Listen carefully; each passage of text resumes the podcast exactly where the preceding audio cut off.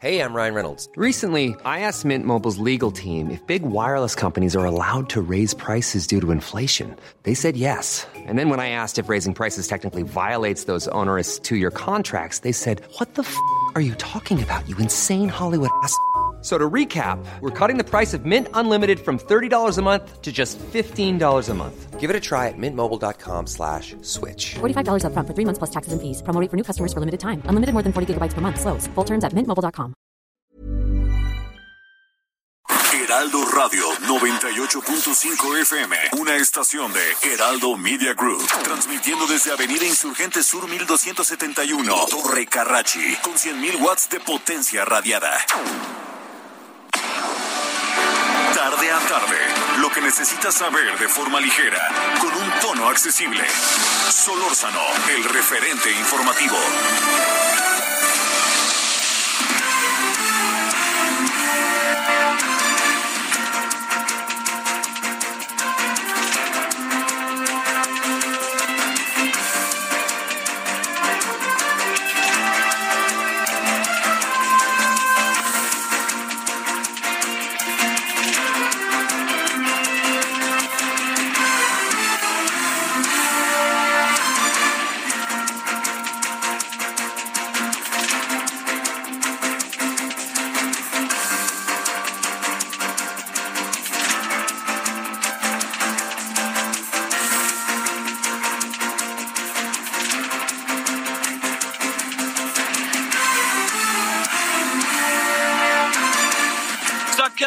Agradeciéndole que nos acompañe en este primero de septiembre, eh, día del informe de gobierno, día del inicio de los trabajos de eh, los diputados y senadores, sexagésima quinta legislatura. Y aquí andamos como todos los días. 98.5 de FM, su servidor Javier Solórzano. Hoy estoy aquí ubicado, para que usted se dé una idea, en el mero patio central de la Cámara de Diputados, donde estamos haciendo la transmisión del noticiario al, al limón, como luego se dice a la par, de la transmisión que estamos haciendo para el canal del Congreso, que es el canal que difunde la señal del trabajo de, los, de las y los legisladores. Bueno. ¿Es importante el día de hoy? Sí lo es. Sí lo es en términos de la política, ¿no? Hoy la política está en el centro, la política se convierte en el elemento eh, clave de, eh, del país en términos de su organización. Vivimos un proceso electoral, este proceso electoral eh, votó la ciudadanía a un conjunto de personas para que fueran sus representantes. la ciudadanía votó para en los estados de la República Mexicana, para que todo un grupo de ciudadanos que votó en estados, municipios, de este, distritos, alcaldías, todo eso, pues votó y al votar que dijo yo quiero que ellos sean ellas, ellos sean mis representantes. Fue una elección, primero no olvidemos que estamos ahorita cerrando un ciclo del proceso electoral, porque ya se empieza a cerrar ahora sí el proceso electoral. Fue una elección que eh, termina hoy con la toma de posesión de diputadas, diputados y terminará en cada estado de la República en la medida en que venga la toma de posesión de quienes ganaron los procesos locales. Ayer, por ejemplo, ya fue el primer caso en Tlaxcala, ya se dio la primera toma de posesión de, eh, ganado, de ganadores del proceso electoral, en el caso de Tlaxcala, en donde Morena ganó la gubernatura, después de mucho tiempo, ¿eh? de PRI, PRI, PRI, y algo por ahí se cruzó de PAN, pero bueno, Tlaxcala es un estado muy significativo para el país, ¿no? Todos lo son, pero hay algunos estados que tienen ahí toda una historia política priista de muchos años, sobre todo, y ahora empiezan a tener otras historias. Por ejemplo, la Ciudad de México tiene la historia de tiempo, de mucho tiempo tiene la Ciudad de México la historia de ser gobernada por Morena, desde el año de, de PRD, ahora Morena, desde el año 97, en que el ingeniero Cuauhtémoc Cárdenas ganó la, la jefatura de gobierno de la Ciudad de México y rompió de manera, por muchos motivos muy interesante, una hegemonía priista que venía fundamentalmente de las designaciones que el presidente en turno daba para nombrar a quien en aquel tiempo llamábamos regente de la ciudad. Ahora se luego se les llamó este ahora se les llama jefe de gobierno de la Ciudad de México. Y la Ciudad de México también, en ese mismo proceso derivado de las nuevas reformas, teníamos antes a los delegados, delegadas, y ahora tenemos a las alcaldías. Y estas alcaldías son las que estuvieron en juego, y son las mismas alcaldías, las ellas y ellos los que ah, se armó ahí el zafarrancho del otro día, no digo que armaron, sino más bien se armó el zafarrancho del otro día en las este, inmediaciones de el Congreso de la Ciudad de México, eh, por todo lo que usted ya sabe y le hemos dado cuenta tanto en el referente nocturno televisión como en el referente aquí en la tarde a través del 98.5 de FM Heraldo Radio. Bueno, mire, eh, ¿qué puede pasar a partir de hoy? Eh, uno tiene una idea de cómo se pueden mover las cosas, uno tiene una idea de por dónde puede ir agenda, por dónde pueden ir temas, ¿no? Cosas que se están discutiendo. Pero digamos, eh, hagamos el análisis de lo global para ir a lo particular. Lo global nos indica lo siguiente. Es el presidente de la República, se está jugando buena parte de su resto a partir del día de hoy. ¿Por qué? Porque a pesar de que hoy me parece, yo no entendí muy bien qué quiso decir con aquello de, este, como dijo, dijo algo así, dijo, sí, este, ¿me puedo ir tranquilo? No, señor, no se vaya tranquilo, dése cuenta que está a la mitad del camino, pues entonces ¿para qué hacemos la revocación si se puede ir tranquilo? Pues no que se quiere quedar, pues entonces más bien aquí lo, pues, oiga, lo elegimos por seis años y esos seis años tienen que terminarse, por eso yo soy de la idea de que la revocación no tiene mucho sentido. Pero volviendo al asunto, lo que sí es sin lugar a dudas importante es que este proceso que estamos viviendo a partir de, de hoy, eh, a través de la Cámara de Diputados y Senadores, juegan variables de enorme relevancia, de enorme relevancia. Déjeme decirle por qué. Porque muchos de los proyectos que el presidente quiere instrumentar pasan por el legislativo. El legislativo dice sí o no, así de fácil. ¿Qué puede pasar con este sí o no de parte del legislativo? Que muchos de los proyectos del presidente puedan consolidar lo que ha venido desarrollando en estos tres primeros tres en estos tres primeros años de gobierno. Entonces, el presidente está ahorita en una circunstancia, me atrevo a decir, en donde está a la mitad del camino más allá del lugar común, porque son tres años y son, es la mitad de seis. No, no, está mucho más importante. Yo creo que el presidente debe de saber que para poder consolidar su proyecto, muchas de las cosas que él quiere hacer, que deberían de ser muchas de ellas mucho más precisas, más claras, deben de pasar por el Congreso. Y el Congreso dirá sí o no a las reformas que propone. El presidente insiste en que hay muchas cosas que ya no tienen camino de regreso. Yo tengo la impresión de que sí tienen camino de regreso si no se logran consolidar en el, eh, de manera plena.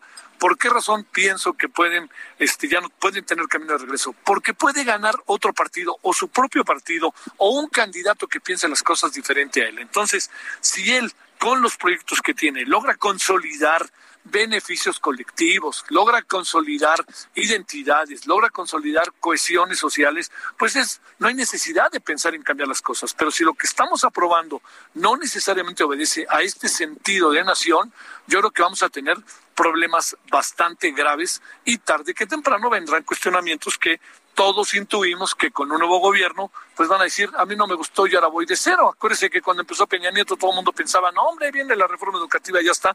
Y ahora vea, no llevamos ni cinco minutos cuando ya la... Todavía no había entrado el presidente López Obrador cuando ya estábamos cambiando la reforma educativa. ¿Y usted no cree que en seis años, en tres años, cuando entre otro presidente que gane las elecciones o presidenta diga, bueno, aquí vamos a tener matices. Bueno, aquí lo importante es que construir en términos políticos significa pensar en los beneficios colectivos, pensar en la consolidación, en la cohesión, integración, y eso, en términos de civilidad, es lo que fortalece. Yo diría, si yo entro como presidente en tres años, ¿para qué cambia algo si me está funcionando? Aquí la clave del asunto está en que el presidente López Obrador hoy tiene que mostrar que esas cosas a las que hemos estado hablando es fundamental que puedan consolidarse con resultados. Si no, créame, no va a pasar más allá de lo que le estoy diciendo. ¿eh? Y esto lo, lo, ha visto su servidor, créame, no ando en la nostalgia ni saco las bolitas de naftalina, pero estamos en este momento en una circunstancia en donde si esto no acaba por darle al país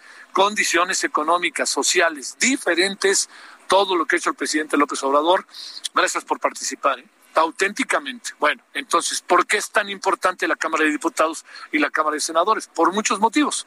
Uno de los motivos más importantes es que a través de la gestión de estos cuerpos legislativos, los proyectos que tiene el presidente López Obrador puedan ser avalados con leyes que permitan su instrumentación.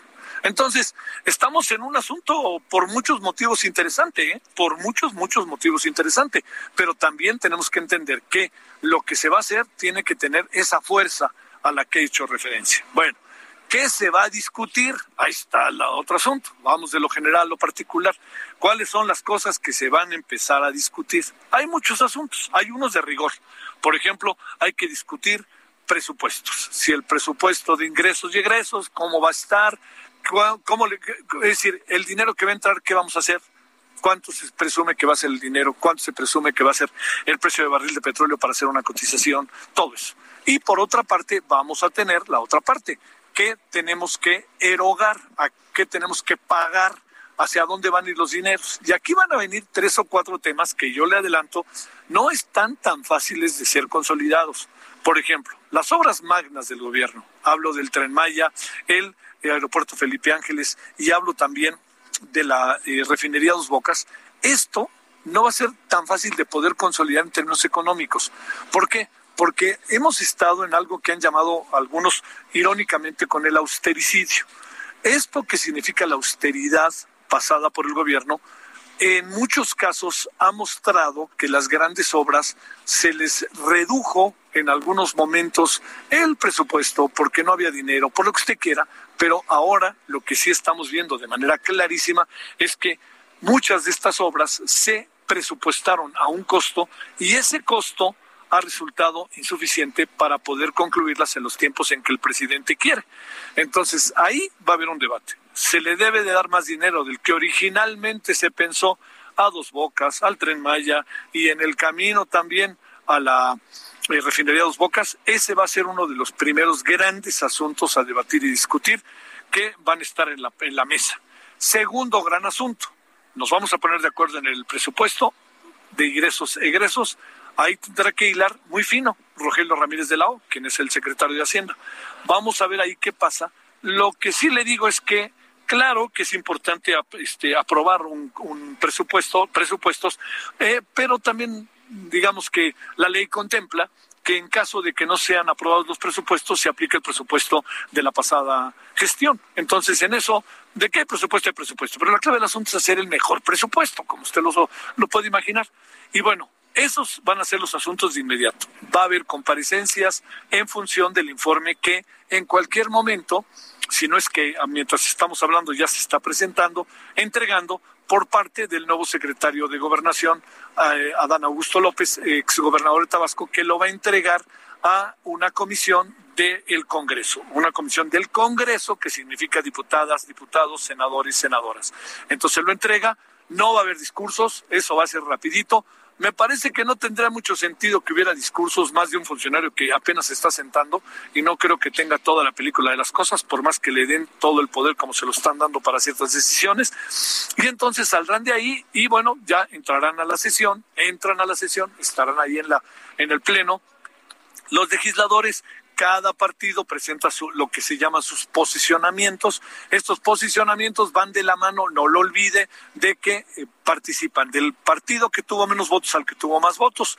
Obviamente Serra Morena, que es el, partido, el partido con más votos y con más curules en, el, en el legislativo.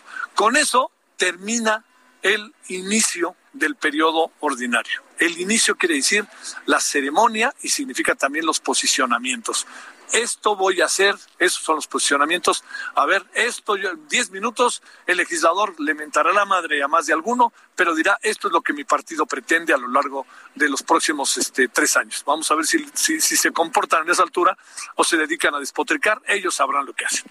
A partir de ahí, como a las 7 de la noche, 19 horas en la hora del centro, lo que sucede es que entramos en otra circunstancia, cuál es que ya se va a empezar a debatir. Generalmente este, esto no sucede. ¿Por qué? Porque generalmente lo que, lo que pasa es que eh, eh, de aquí inmediatamente termina la, la sesión y se ven hasta mañana, que acuérdese que las, eh, las sesiones son martes y jueves, pues entonces aquí lo que sucede es que sí va a haber discusión.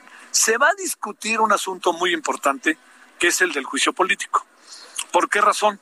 Para no tener, por lo menos ese es el espíritu que han manifestado, casos como el de Mauricio Toledo y el senado y el diputado Huerta, uno acusado por abuso sexual y el otro acusado pues por corrupción, ¿no? que son diputados, uno de Morena y el otro del Partido del Trabajo. Entonces, para no entrar en esos terrenos de que de aquí a ver cuándo el juicio político se pretende integrar como una eh, figura que pueda rápidamente entrar en acción y no tengamos que alargar estos tiempos. Bueno, es parte. También se va a discutir, seguramente hoy saldrá el tema de la revocación y no dude que desde hoy en el debate, que no va a ser un debate corto, eh, empecemos a entrar a terrenos como el que tiene que ver con temas de coyuntura, no tan de coyuntura diría yo, pero temas que están entre nosotros de manera muy importante, como caso concreto el tema de la de la frontera sur, que yo creo que es importante, y el tema de la seguridad que seguramente se pondrá en la mesa.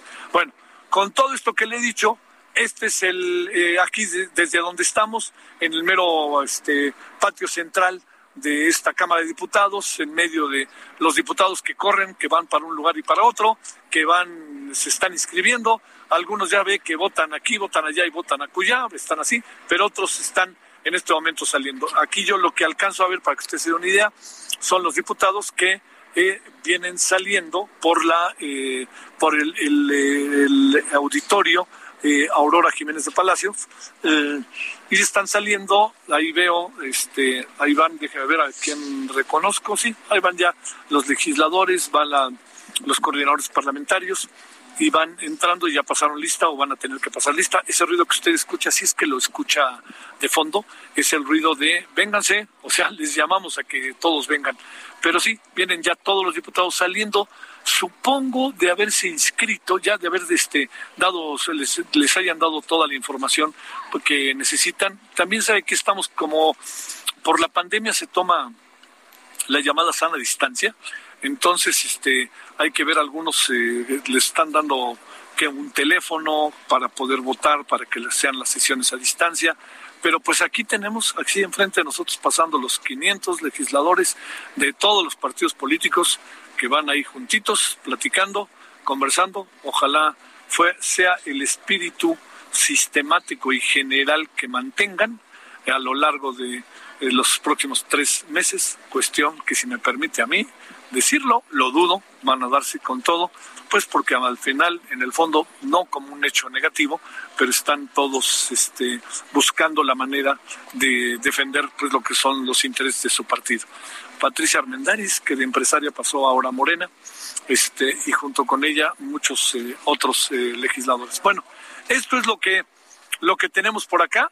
Ya la siguiente parte de esta historia se cuenta en una sesión que va a empezar a las 17 horas, pero va a empezar seguramente, creo que mínimo a las 17.30. Todo se va a alargar un poco en función de esta primera de esta primera sesión, en donde pues también pasa algo, ¿no? Pues se están acomodando, por más que quieran empezar a las 17 horas, se están acomodando. En un momentito tocarán el himno nacional y luego inmediatamente seguirán ya directamente a todo el periodo. Ignacio Mier también ahí viene, que es de Morena. Este, eh, se irán al ratito ya también a los posicionamientos, a la entrega del informe. Habrán esperar un momentito por ahí al secretario de Gobernación, al nuevo secretario de Gobernación, y entonces ya empezará ahora sí todo, todo el, el demás trabajo. Bueno, esto es lo que vemos, esto es lo que queríamos que usted conociera desde acá. Espero haberlo narrado de manera tal que usted más o menos se dé una idea de, lo que de lo que está sucediendo en este momento. La sesión todavía no empieza y no empieza por estos últimos este me atrevo a decir, estos últimos momentos de organización de eh, ya echar a andar la Cámara, la nueva Cámara de Diputados, que tiene dos variantes muy importantes. La primera variante, que me parece que no se puede por ningún motivo soslayar, es que es la primera vez que tenemos una Cámara de Diputados con paridad de género. 250 diputadas, 250 diputados. Y tenemos además otra variable que es muy importante. Muchos de los legisladores, se lo decía al inicio, que hoy tenemos, estos legisladores, lo que ha pasado con ellos es que algunos se han logrado reelegir o los han reelecto a través de plurinominales, ¿eh?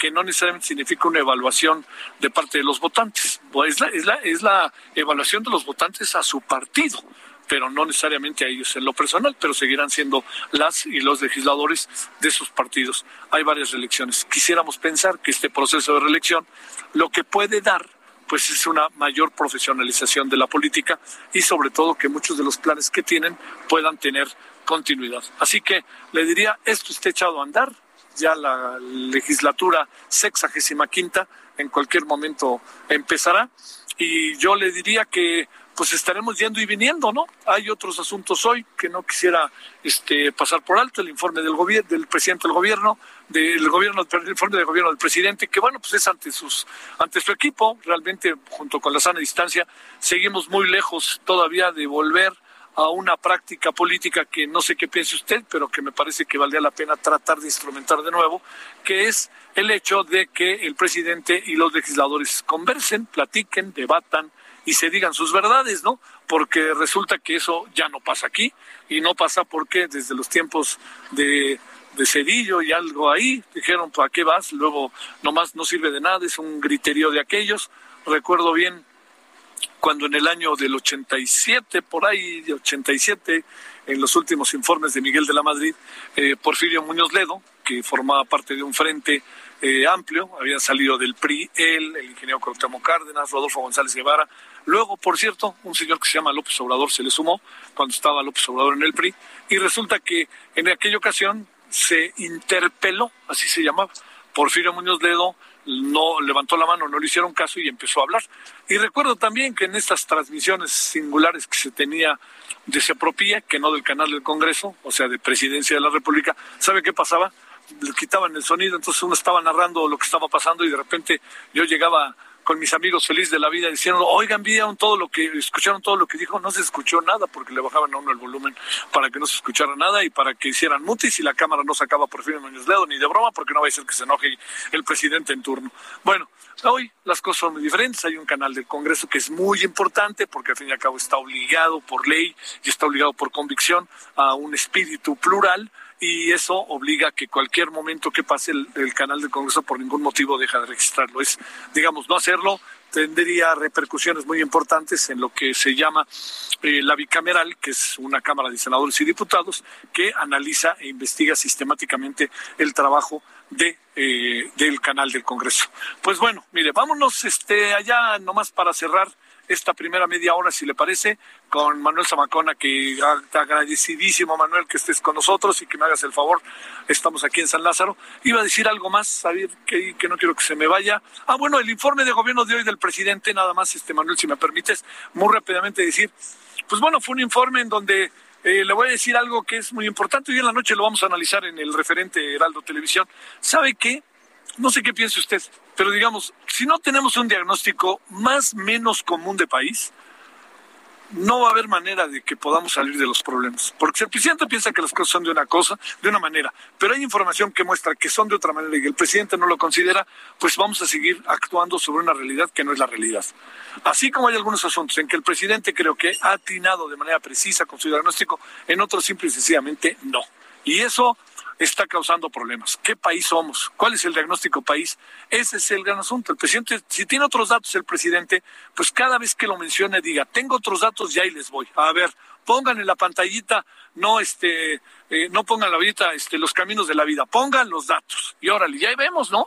Y ahí estamos en eso. Y yo creo que eso es clave. Hay muchas cosas en que el presidente tiene claramente razón en la información, pero en otras la terca realidad se le viene encima al presidente, auténticamente. Bueno, vámonos, querido Manuel, aunque sea un minutito y ya te quedarás un ratito y ya al final yo otra vez regreso. Te mando un gran saludo, Manuel, le agradezco en nombre de todas, todos los que hacen posible la emisión, que esté con nosotros. Y bueno, vámonos allá hasta Avenida Insurgente, cerquita del Parque Hundido, donde están las instalaciones de Heraldo Radio, Heraldo Televisión. Adelante, Manuel. Muchísimas gracias, gracias Javier, que bueno, pues ya puso un panorama muy completo de lo que ocurre hoy, eh, saludando ya el mes de septiembre de 2021, primero de septiembre de 2021 en esta tarde de miércoles, un miércoles lluvioso en el Valle de México. Gracias por acompañarnos aquí a través de la señal de Heraldo Radio. Y sí, efectivamente, miércoles movido, eh, toma de protestas, hay nueva legislatura a nivel federal, a nivel local, por supuesto, a niveles municipales.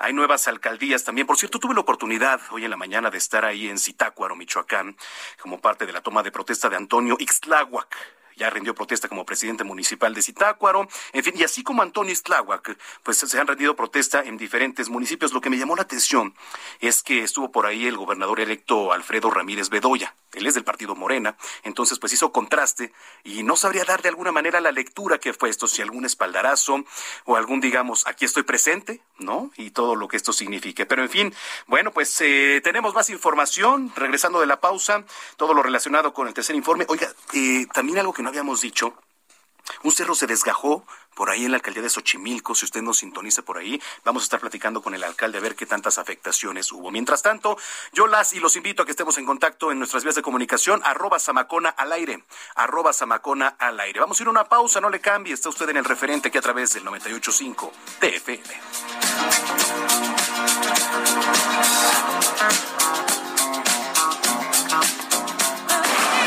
Referente informativo regresa luego de una pausa. Heraldo Radio, la HCL se comparte, se ve y ahora también se escucha.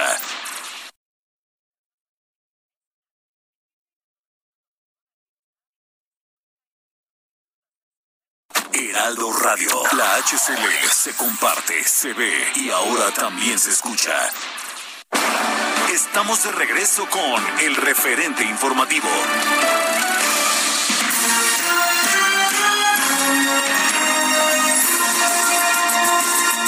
Recorrido informativo.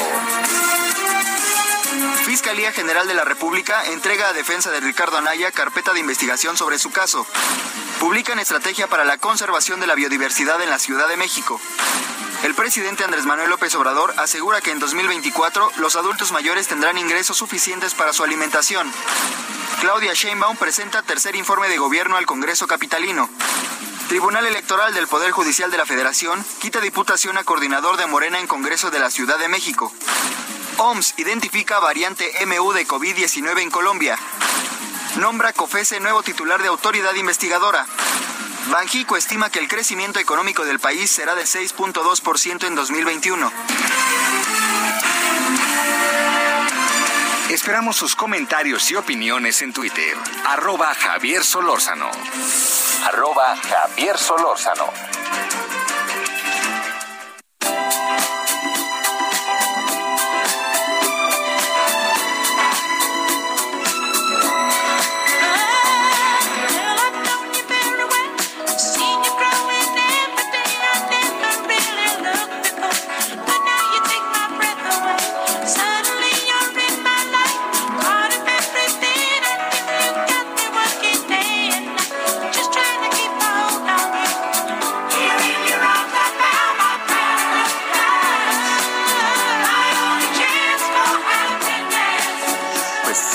Mire que después de toda esta carga informativa, la, verdad es que nos cae muy bien este pequeño oasis musical. Y es que un día como hoy, pero de 1946, eh, ya, sí, 75 años, nacía en Reino Unido Barry Gibb, músico y vocalista del grupo Bee Gees. Lo que escuchamos, More Than a Woman, de los Bee.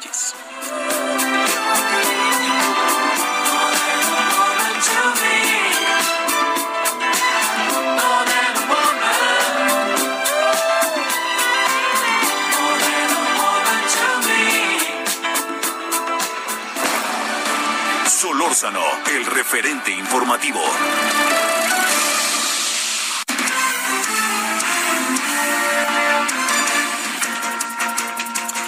Las 5 de la tarde con 32 minutos. Estamos viendo en este momento, aquí en los monitores que tenemos en Heraldo Radio, se está en este momento a la espera de la entrega del tercer informe de gobierno, que por cierto, cubriendo este informe de gobierno eh, que dio el presidente en la mañana, estuvo nuestro compañero Francisco Nieto, a quien saludamos con mucho gusto como siempre. Adelante con tu reporte, Paco.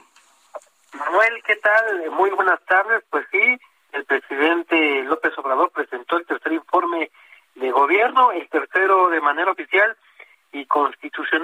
onceavo si se toma en cuenta los informes parciales que ya ha presentado. Hubo varios mensajes políticos, pero de los más destacados fue cuando el presidente dijo que en dos años y nueve meses ya puede decir que quedaron sentadas las bases de la transformación en México. Incluso aseguró que hasta ya se podría ir tranquilo con su conciencia, con lo que ya se ha alcanzado, pues es, muy difícil, dijo, que la oposición eche para atrás eh, temas como las pensiones a los adultos mayores o las becas a estudiantes. Dentro de este eh, informe el presidente también eh, reconoció que aún falta por recuperar 192.703 empleos que se perdieron eh, por la pandemia de COVID-19 el año pasado. En su mensaje, pues expuso que la pandemia no desembocó en una crisis de consumo por las remesas y por los programas del bienestar, es decir, para el presidente estas acciones pues, permitieron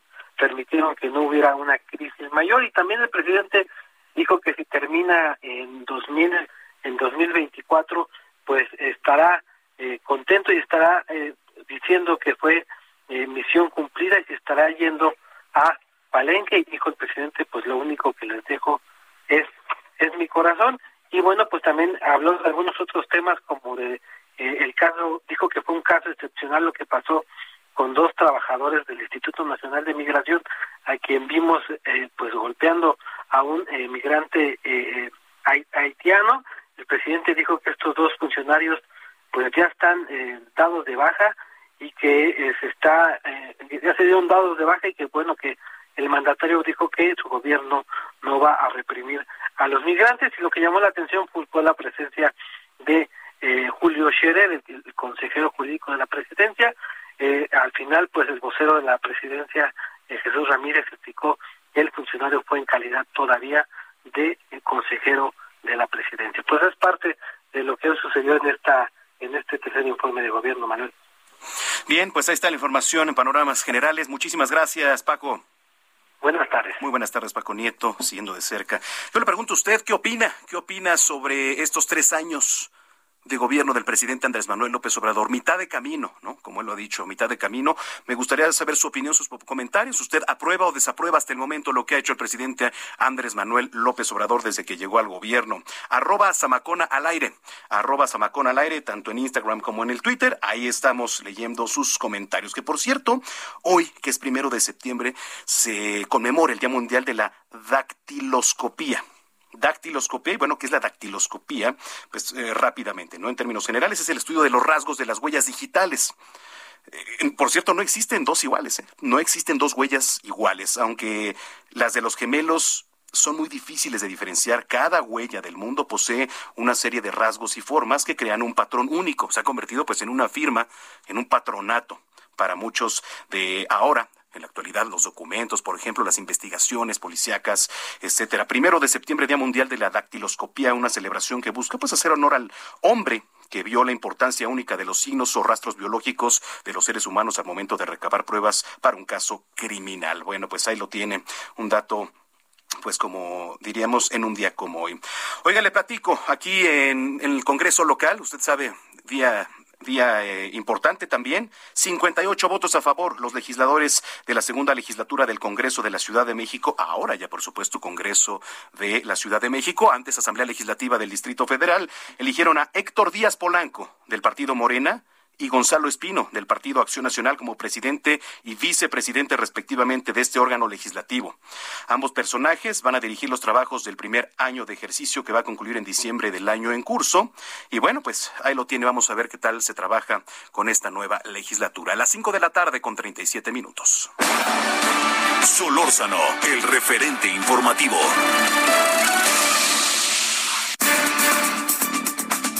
Le platicaba antes de irnos a la pausa que este miércoles en la Ciudad de México un cerro se desgajó ahí en la alcaldía de Xochimilco. Afectó, digamos, parte, buena parte de un albergue para perros.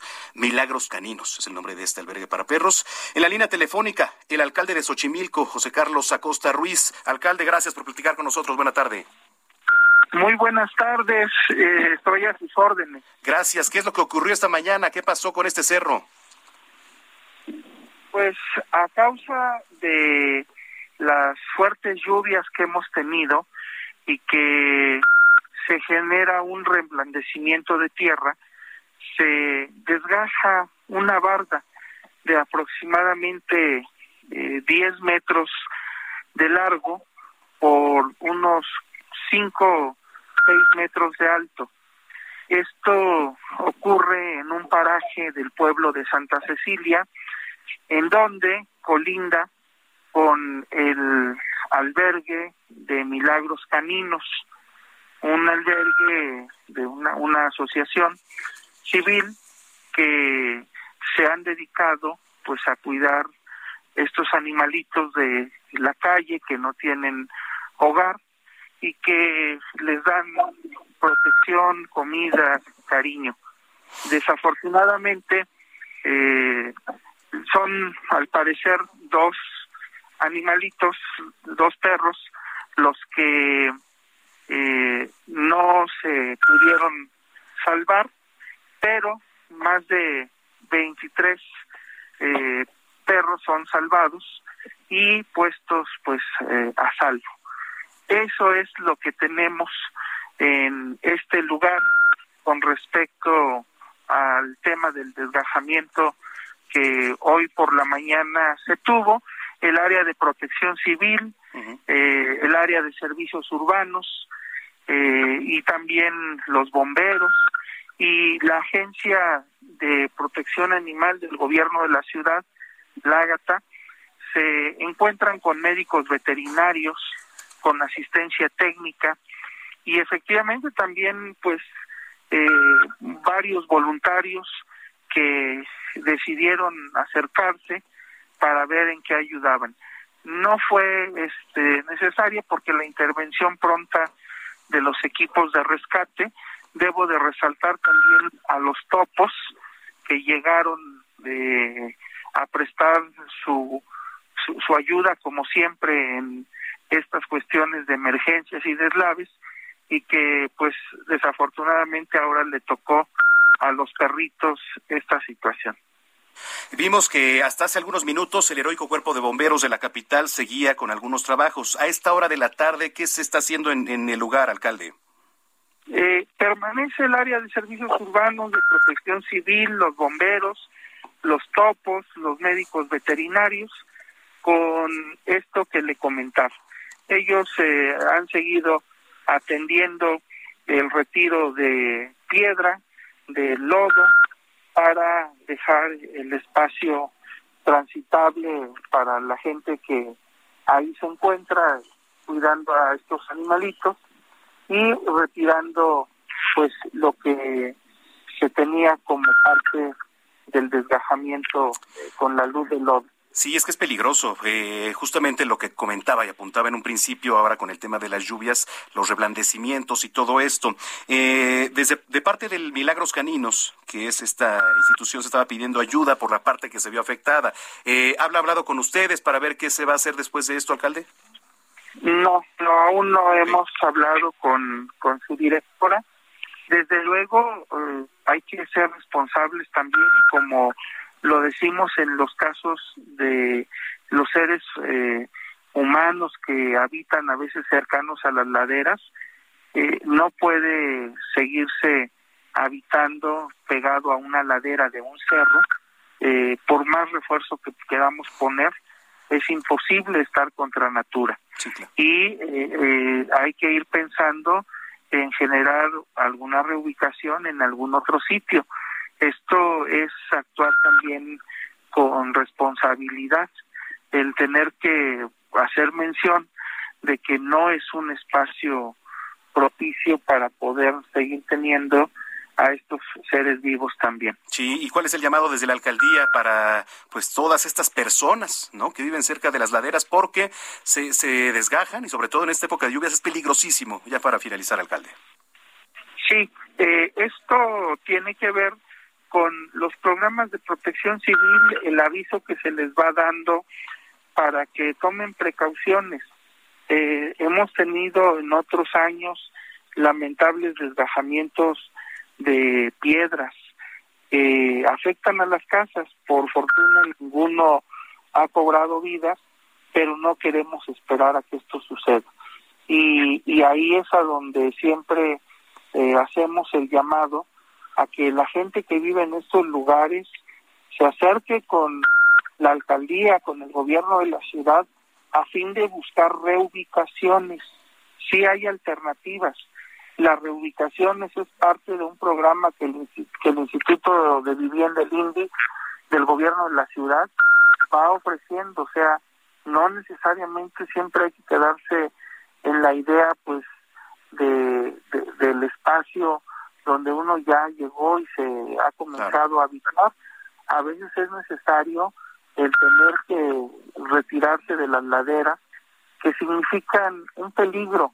Son espacios en donde no, no podemos hacer nada para retener rocas de gran tonelaje y que ante una un talud que tiene una pendiente prolongada y las piedras pueden reblandecerse con el suelo y rodar, pues entonces ahí son estos eh, desafortunados sucesos que van eh, aconteciendo. Pues esperemos que ya no pase a mayores en todos los trabajos que se están haciendo ahí en el lugar después de este desgajo ahí en el cerro. Gracias, alcalde, por platicar con nosotros y si lo permite, estamos en contacto. Muchas gracias y estamos a la orden. Muy bueno. Gracias, muy buenas tardes, José Carlos Acosta, alcalde de Xochimilco. Cuando son las 5 de la tarde con 45 minutos, vamos hasta la Cámara de Diputados. Está en espera de la entrega del tercer informe de gobierno. Y ahí está el titular de este espacio, Javier Solórzano, con quien hacemos contacto en este momento. Adelante, Javier. Querido Manuel, gracias de nuevo por andar por allá. Muchas, muchas gracias. Pues estamos aquí eh, ya en la parte que corresponde, ya se pasó pues lista a los legisladores eh, hay temas que, que están ahí, ¿eh? que están dando vuelta. Por ejemplo, no, deja, no, no he dejado de escuchar el comentario de si el señor Julio Scherer ya dejó o no dejó este, la, la consejería jurídica. Mire, yo le diría lo mismo que le dije ayer, ¿eh? en la noche, si tuvimos, si nos hizo el favor de vernos allá en Heraldo Televisión, en el referente. Le dijimos, ¿sabe qué? Este, este es un asunto que no se va a que posiblemente no se va a dar en lo inmediato, no tendrá mucha lógica, algo se rompió, yo soy de la idea de que algo se rompió al interior del grupo del presidente, del grupo más cercano al presidente, y esto que se rompió se manifestó a través de la reacción de un personaje de la envergadura de Julio Scherer. No perdamos de vista que es un hombre no solamente con un cargo importante, casi, bueno, un cargo de eh, secretario de Estado, pero no solamente es eso, sino que se rompió también quizá comunicación. Y algunos especulan mucho con el tema de que Olga Sánchez Cordero y él no se entendían, entonces se fue Olga y ahora se va el señor Julio Scherer, no sé, yo pienso que hay mucho más variantes y más variables que intervienen. Por ejemplo, no, no pasemos por alto lo que podría ser incluso la propia gestión del señor Julio Scherer, que eventualmente al presidente de la República haya cosas que de repente diga, yo hasta aquí, yo ya no quiero esto o quiero otra cosa y ya no estoy teniendo comunicación. La propia gestión de los tratos con muchos grupos con los que trató Julio Scherer. Eh, se hablaba de su participación en, en decisiones que se tomaron o en resoluciones que se dieron, en inversiones que se hicieron. Pues todo eso hay que esperar, ¿no? Hay que esperar yo quisiera pensar que este gobierno que se asume como tan transparente, pues seguirá siendo transparente para que nosotros podamos conocer eh, a detalle el, este, eh, las razones por las cuales eh, Julio Scherer Ibarra ha dejado el cargo, bueno, no lo ha dejado, este, por más que diga el vocero que resulta que este, este son rumores, pues yo creo que un rumor de esta naturaleza se debe haber detenido de otra forma, ¿no? Incluso piénselo usted en términos informativos y comunicacionales. O sea, si toda la tarde el asunto se trajo, si se dijeron, si se dijo una y otra vez y una vez lo que presuntamente estaba pasando, nadie sacó un tuit para decir desmentimos categóricamente. Y hoy se puso para un chacaleo en este en una puerta de Palacio Nacional el señor este eh, vocero para decir no este eh, es solo rumor bueno pero no no dijo desmentimos categóricamente que no así que algo pasa algo pasa ahí y no le demos más vueltas. La lectura más básica significa que ante un rumor de esta naturaleza, con un personaje de esta naturaleza, las respuestas por parte de la presidencia o por parte de las instancias importantes que están eh, acompañando a un personaje de esta naturaleza tienen que decir algo. Obviamente, aquí entró el señor eh, Adán Augusto, el nuevo secretario de Gobernación, y se siguió en el voy derecho y no me quito. Oiga, señor, oiga, señor, oiga, señor. No contestó ese tema. Se siguió y dice, yo nomás vengo a entregar el informe y eso es lo que su servidor le puede decir que vio aquí juntito, así, a un ladito de mí. Bueno, creo que con eso podemos eh, eh, dejar momentáneamente aquí la transmisión. están ahorita en la entrega del documento. No va a haber discursos, eso se dijo. Si hay discursos, no me vaya a reclamar, se lo pido, porque claramente me dijeron, incluso la propia gente de gobernación me dijo que no iba a haber discursos, pero pues, seguramente lo agradecemos, gracias que lo entrega y serán discursos más bien de formalidad, no discursos políticos. Eh, a partir de, de, hoy, eh, después de la, ya no va a ser a las siete, como a las siete y media, pues vendrán las discusiones ya sobre temas que le competen a esta legislatura. Eh, antes los partidos, como yo le decía hace un rato, cada partido tiene 10, 12 minutos, algo así, para hacer su posicionamiento. Sabremos qué es lo que dice cada partido, a ver si los partidos dicen algo que valga verdaderamente este, la pena más que las diatribas y los muchos asuntos que hay este, muy encontrados entre los partidos. Y yo creo que con eso estaríamos terminando el primer día de el nuevo de la sexagésima quinta legislatura. A partir de mañana las cosas van a estar muy intensas. Vuelvo a plantearle eh, ¿Usted piensa que se debe de cambiar el INE? ¿Piensa que se debe cambiar el Tribunal Electoral del Poder Judicial de la Federación? Pues mire, como lo piense usted, va a ser muy importante que lo siga por una razón, porque es evidente que el presidente va con todo y Morena va con todo, porque Morena va en el voy derecho y no me quita que le impone el presidente. Entonces, estos asuntos del Instituto Electoral, del Tribunal Electoral, van a ser temas de debate y van a querer cambiarlos.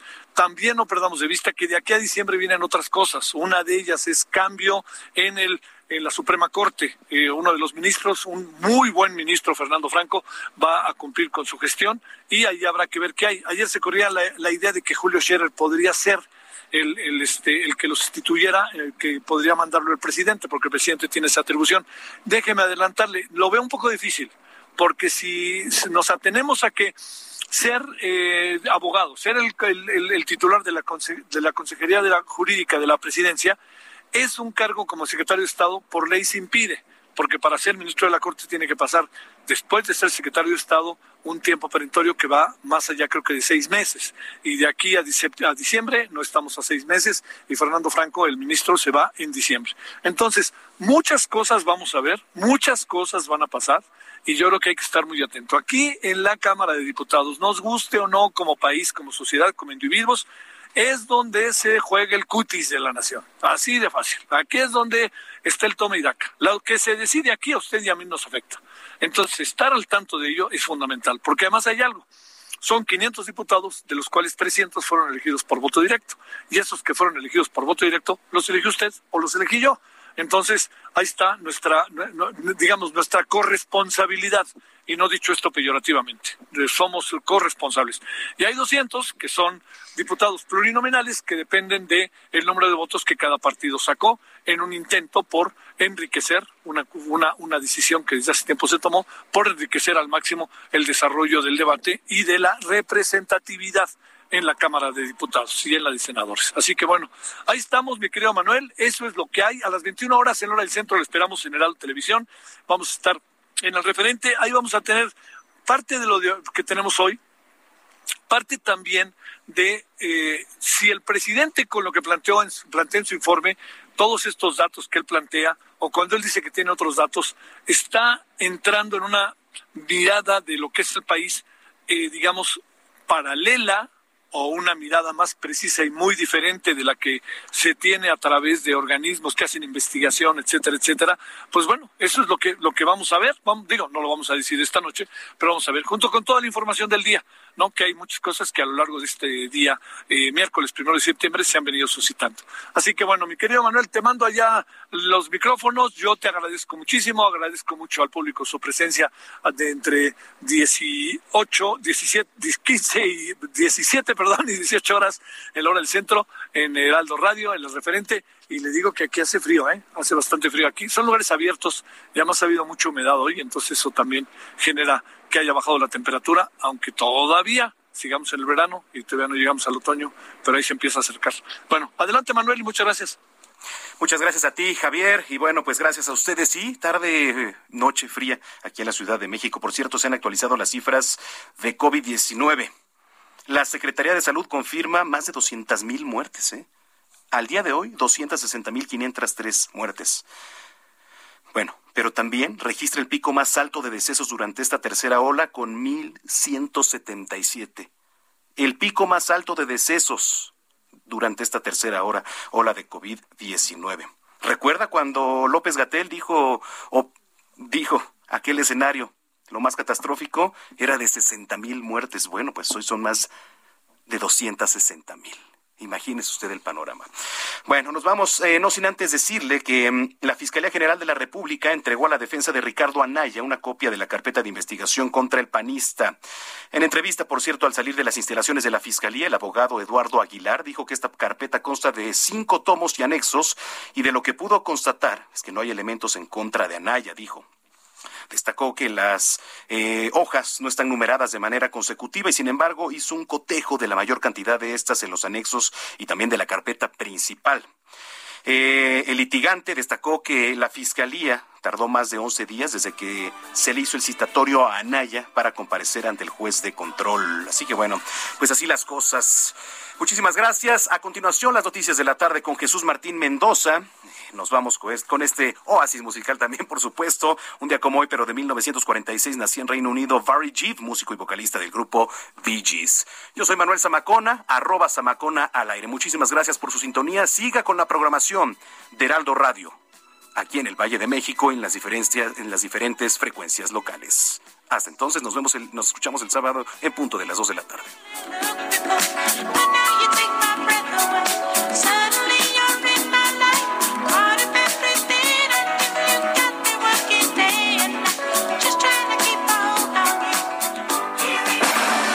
Hasta aquí, Solórzano, el referente informativo. Heraldo Radio, la HCL se comparte, se ve y ahora también se escucha. When you make decisions for your company, you look for the no-brainers. And if you have a lot of mailing to do, stamps.com is the ultimate no-brainer. It streamlines your processes to make your business more efficient, which makes you less busy. Mail checks, invoices, legal documents, and everything you need to keep your business running with stamps.com. Seamlessly connect with every major marketplace and shopping cart. Schedule package pickups and see your cheapest and fastest shipping options from different carriers with rates up to 89% off USPS and UPS rates. And with the stamps.com mobile app, you can take care of mailing and shipping wherever you are. Make the same no-brainer decision as over 1 million other businesses with stamps.com. Sign up with code program for a 4-week trial plus free postage and a free digital scale. No long-term commitments or contracts. That's stamps.com. Code program.